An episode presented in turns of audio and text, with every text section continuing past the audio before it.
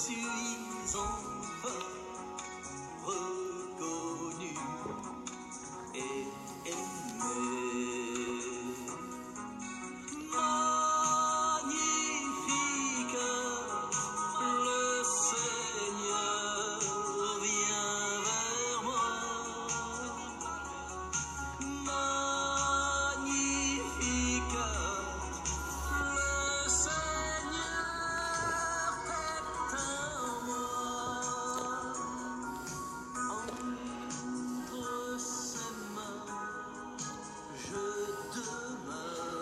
Bom dia, meu irmão, minha irmã. Nessa quarta-feira, dia 22 de dezembro de 2021, mais um dia começando com a graça de Deus. Eu coloquei esse Magnificat cantado em francês hoje, porque o evangelho de hoje fala né, da, da, da visita de quando Maria vai visitar Isabel e depois ela canta, depois que Isabel fala que bendito és tu entre as mulheres, bendito é o fruto do teu ventre e tal, o evangelho de ontem, ela vai glorificar a Deus, que é o Magnificat, né? Dizendo, naquele tempo Maria disse: "A minha alma engrandece o Senhor, e o meu espírito se alegra em Deus, meu Salvador, porque olhou para a humildade de sua serva. Doravante todas as gerações me chamarão bem-aventurada." Porque o Todo-Poderoso fez grandes coisas em meu favor. O seu nome é santo e a sua misericórdia se estende de geração em geração a todos os que o temem. Ele mostrou a força do seu braço, dispersou os soberbos de coração, derrubou do trono os poderosos e elevou os humildes. Encheu de bens os famintos e despediu os ricos de mãos vazias Socorreu Israel, seu servo, lembrando de sua misericórdia, conforme prometera aos nossos pais, em favor de Abraão e de sua descendência para sempre. Maria ficou três meses com Isabel, depois voltou para casa. Palavra da salvação. Glória a vós, Senhor. Esse cântico de louvor, né? De gratidão que Nossa Senhora tem no coração. Esse momento ela tem o coração assim a transbordar, né? Por tudo aquilo que Deus tem feito na sua vida, pelo seu amor, pela sua fidelidade.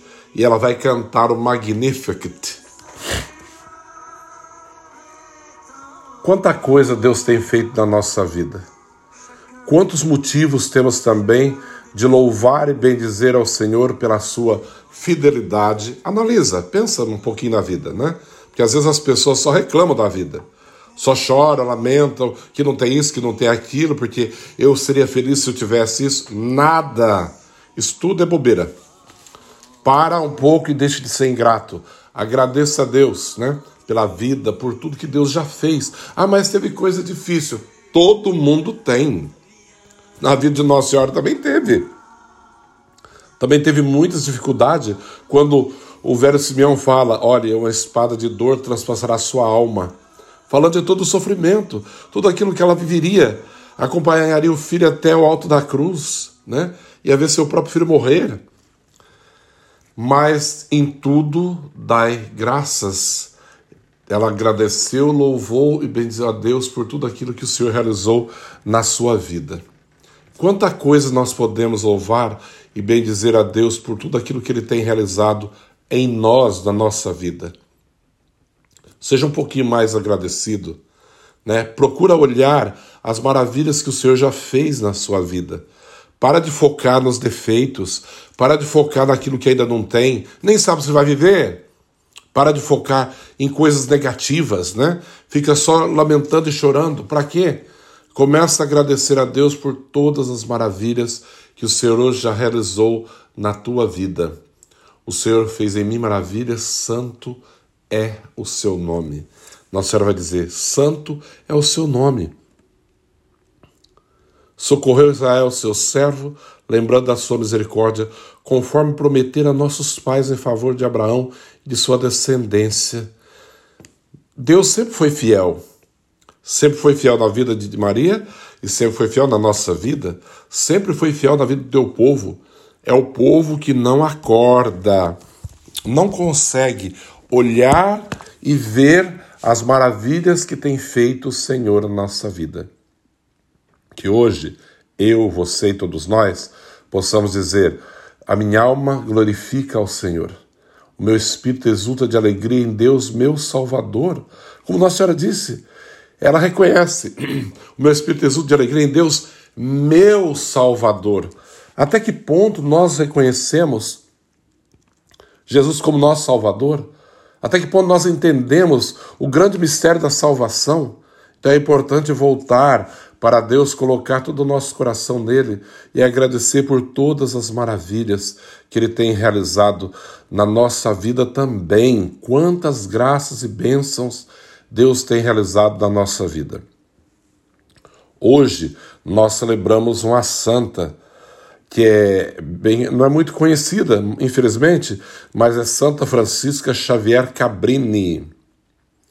Ela nasceu na Itália, mas depois tentou entrar na vida religiosa duas vezes, não foi pela falta de saúde, não foi aceita, e mas Deus tinha outro propósito. Depois ela resolveu, com mais sete moças, fundar a própria congregação. E depois ela vem para os Estados Unidos é, ela vai vir para Nova York, vai trabalhar com os imigrantes e é conhecida como a patrona dos imigrantes, né? Três anos mais tarde fundou a nova congregação religiosa e ver, deixa eu ver onde está aqui. Em 1887 partiu para Roma, onde a princípio só encontrou dificuldades, as portas fechadas, mas depois ela vai conseguir fazer o seu trabalho. Quase aos 40 anos de idade, começa uma série é, ininterrupta de viagens percorrendo a América inteira. Veja lá o que essa mulher fez. Em missão, né? Transpondo cavalo e cordilheiras dos Andes, sendo por toda parte conhecida como mãe dos, dos imigrados, né? Mãe dos imigrantes lá da casa em casa, procurando a ovelha perdida, o enfermo, a criança, o ignorante, lutou denotadamente contra a fome, a enfermidade e a própria morte. Em 1912 fez a última viagem de Roma a Nova York. A santa fundadora das missionárias do Sagrado Coração morreu em 22 de dezembro de 1917 o ano que apareceu Nossa Senhora em Fátima, né? Em 1917, no hospital para migrantes que ela mesma havia construído em Chicago. Seu corpo foi transladado para Nova York, a Madre Cabrini High School, né, onde ela fundou mesmo. A fama das suas virtudes e os prodígios por ela operados fizeram que logo após a morte dela, se começasse a, o processo de sua beatificação, que via a ser realizar, em 1938, chamado, chamada por Pio XII de heroína dos tempos modernos. Ela foi canonizada por ele em 7 de julho de 1946. Santa Francisca Cabrini, rogai por nós e por todo o nosso povo imigrante, né? Cuidai de todos eles. O Senhor esteja convosco, Ele está no meio de nós. Abençoe-vos, Deus Todo-Poderoso, Pai, Filho e Espírito Santo. Amém. Um santo dia a todos, que Deus abençoe.